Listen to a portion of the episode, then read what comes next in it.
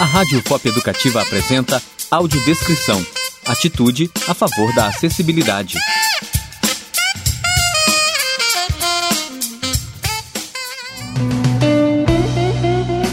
Prezados e prezadas ouvintes, eu sou Daniele Rodrigues, monitora do projeto de extensão Audiodescrição, Acessibilidade e Inclusão, coordenado pela pedagoga Marcilene Magalhães da Silva. No nosso programa de hoje, conversamos com a professora Évila Cristi Pereira Santos, graduada em Pedagogia pela Universidade Federal de Ouro Preto no ano de 2013. Évila, você é professora de uma turma de quinto ano de uma escola estadual na cidade de Goiânia, em Minas Gerais. Como foi o processo de ingresso na profissão docente? É, bom dia, Daniele. Bom dia, caros ouvintes. Pois é, o meu ingresso na carreira de profissional docente, né, na profissão docente, foi através de um concurso público, edital CEPLAG 01 de 2011, e eu fui nomeada em 2013, maio de 2013. Ressaltando que eu concorri né, na vaga reservada às pessoas com deficiência. É, nesse momento da minha nomeação, convocada para fazer o exame pré-admissional, eu compareci, apresentei todos os meus exames, tudo ok. E por incrível que pareça, ali eu fui considerada inapta pela deficiência visual. Uma questão contraditória, né? Se eu concorro na vaga, mando um laudo comprovando a deficiência e sou considerada inapta para exercer a, as funções do cargo de professora exatamente pela deficiência visual. Daí então começou, né, uma luta apelando para a justiça para que essa minha inserção fosse garantida. Uma luta é que, se a gente for resumir, terminou só agora, em junho de 2015, quando eu entrei em exercício. Mas uma luta que foi árdua e que contou né, com a contribuição direta da Universidade Federal de Ouro Preto, através da pessoa da Marcilene, do professor Adilson, do envolvimento também da minha família. E foi uma luta assim constituída por vários passos, até que em maio agora de 2015, exatamente dois anos depois, saiu a minha nomeação judicial e eu entrei em sala no dia 26 de junho de 2015.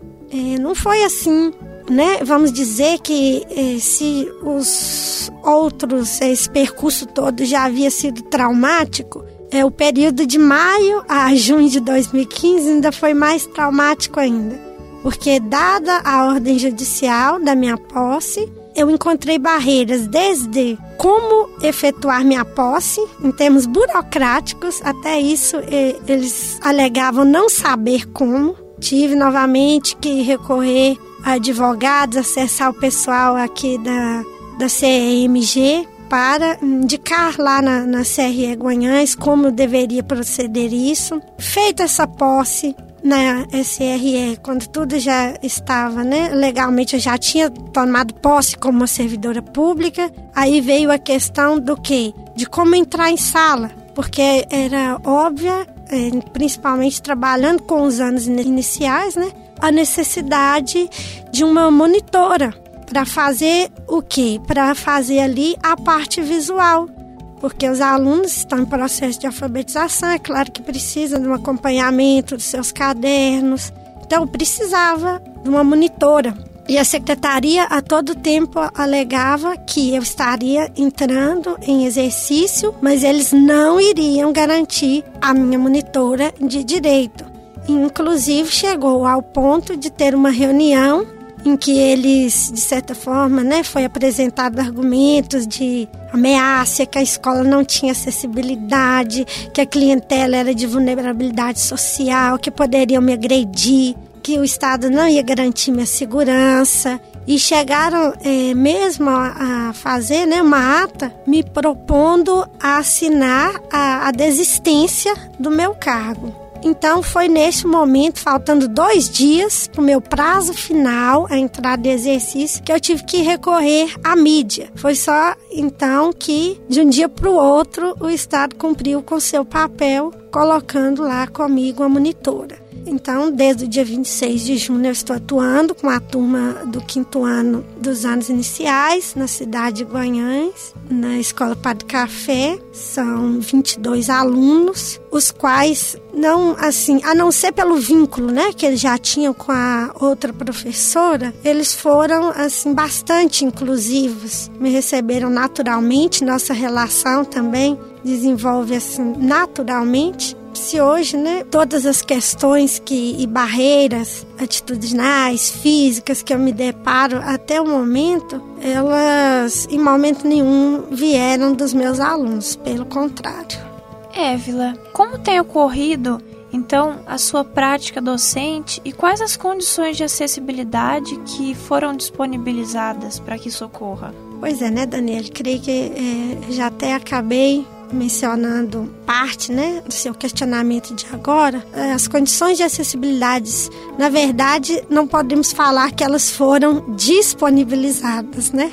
Porque disponibilizar seria que eu já contasse com elas lá. Então, tudo que eu conto até o momento é aquilo que eu reivindiquei e não porque é, se mostram convencidos da minha necessidade, mas por uma força de lei colocaram à minha disposição. Como eu disse, eu tenho uma monitora suporte que em termos de contrato ela está disponível, né, para me ajudar tanto na parte da manhã quanto da tarde. Então seria nas atividades dentro de classe e fora de classe. Se a gente for falar em termos de acessibilidade nas questões físicas, né? Eu trabalho numa escola cujo prédio é centenário, então não há nenhuma adaptação. São muitas escadas, não há guia tátil, nenhum outro dispositivo de acessibilidade em termos físicos. E também para minha atividade dentro de sala, para minha maior autonomia, né? Já foi colocado a necessidade de eu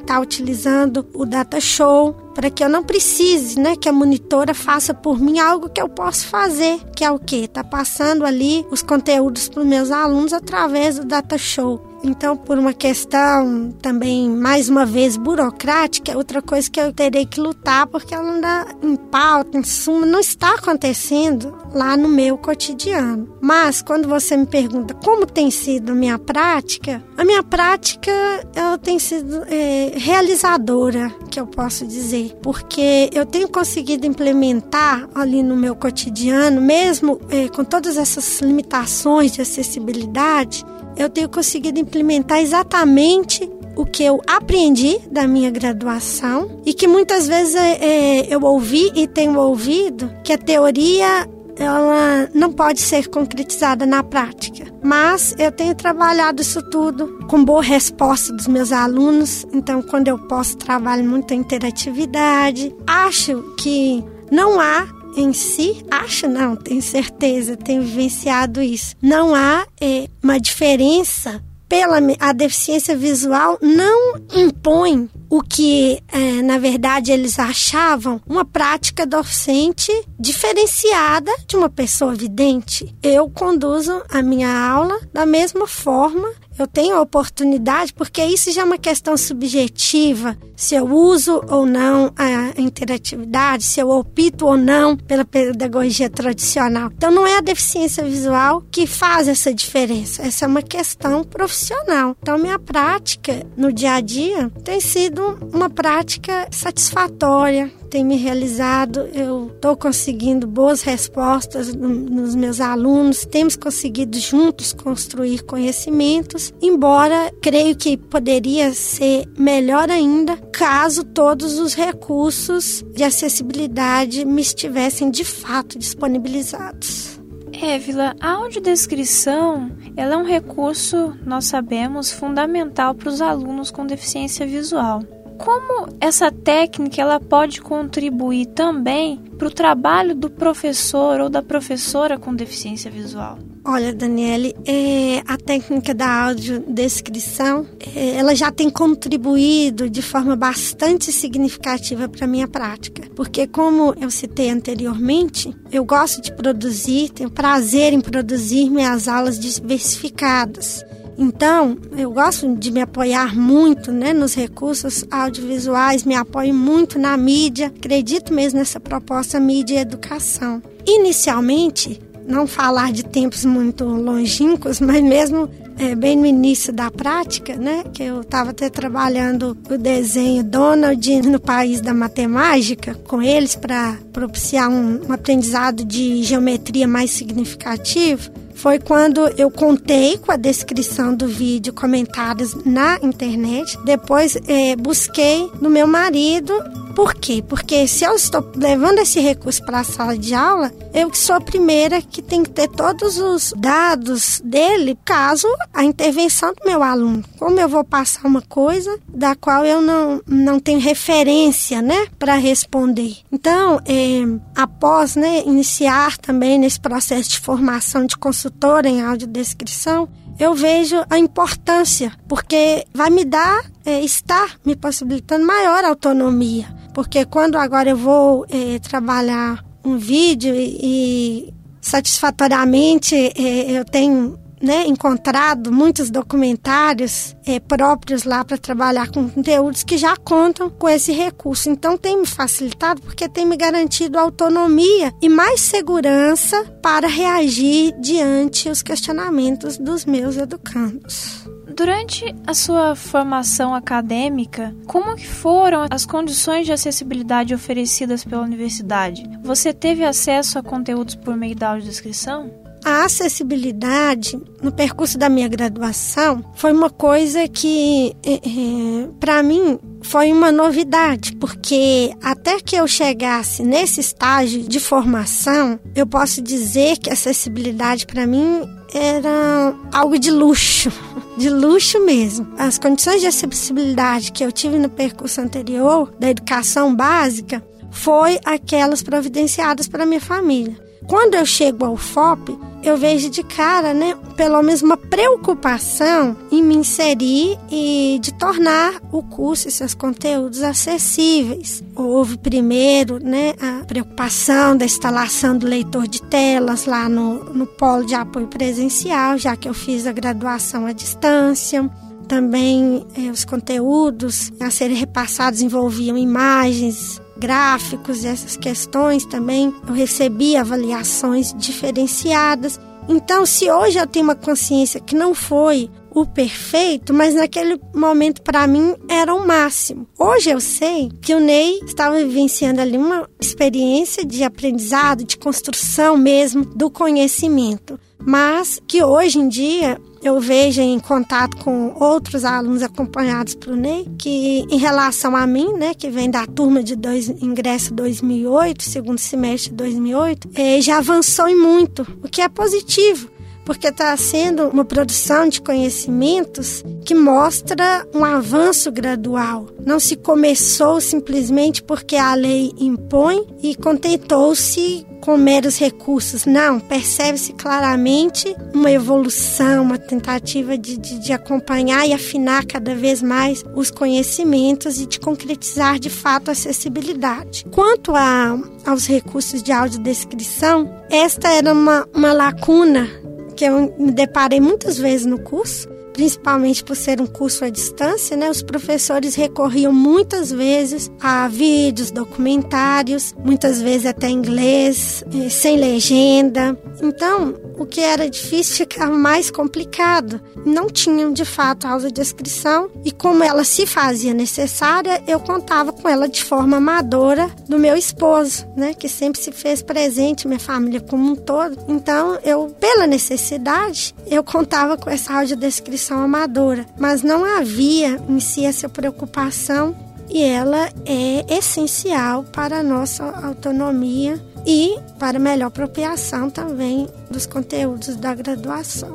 Então, como eu coloquei, né, e faço questão de ressaltar, a evolução né, do NEIFOP no sentido de fazer com que a acessibilidade de fato vá se concretizando em todos os aspectos possíveis para as pessoas com necessidades especiais ou específicas, ver se isso hoje de forma concreta é, na minha pessoa, né, que hoje volto como aluna do curso de formação de audiodescrição que é realizado pela UFOP, né? que já está propiciando essa formação em audiodescrição, fazendo com que a audiodescrição, que no meu caso não era uma realidade na minha graduação, ela passe a ser para os alunos que dela necessitam atualmente. Muito obrigada, Évila, pela sua contribuição, muito relevante. Acredito que será muito bacana para todos os nossos ouvintes. É, eu que agradeço né, a oportunidade de poder contribuir com a inclusão no nosso país e também espero que possa ter ajudado aos nossos ouvintes e eu me coloco à disposição. Bom, prezados e prezadas ouvintes, até o próximo programa.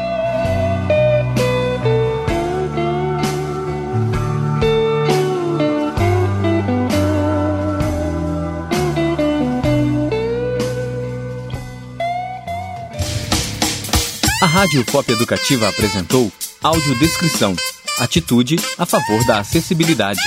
Um programa do projeto de extensão Audiodescrição, Acessibilidade e Inclusão. Apresentação: Daniele Rodrigues. Coordenação: Marcilene Magalhães da Silva. Uma parceria com o Núcleo de Educação Inclusiva e o Programa de Extensão e Pesquisa Caleidoscópio. Uma ação da UFOP.